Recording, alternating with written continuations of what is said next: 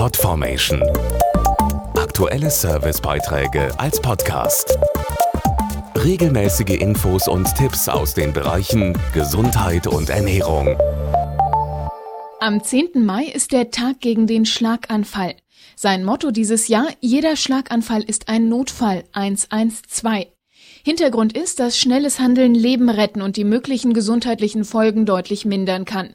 Doch um schnell Hilfe holen zu können, muss man erstmal die Anzeichen dafür erkennen, dass jemand einen Schlaganfall hat.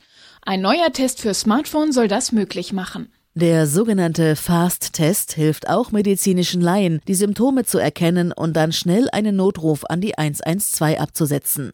Dr. Markus Wagner von der Stiftung Deutsche Schlaganfallhilfe. FAST steht für Face, Arm, Speech und Time, also Gesicht, Arme, Sprache und Zeit. Bitten Sie den Betroffenen zu lächeln. Ist das Gesicht dabei einseitig verzogen, deutet das auf einen Schlaganfall hin.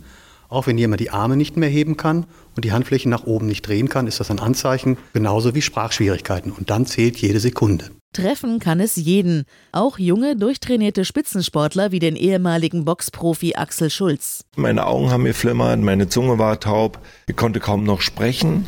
Dementsprechend bin ich dann zu meinem Hausarzt gefahren und der hat mich glücklicherweise gleich ins Krankenhaus überwiesen.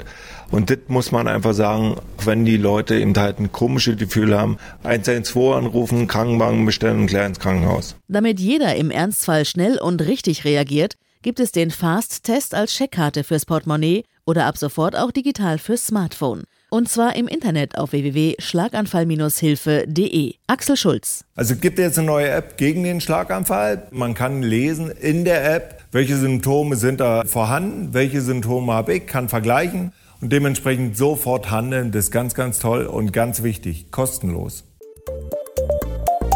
Podformation.de Aktuelle Servicebeiträge als Podcast.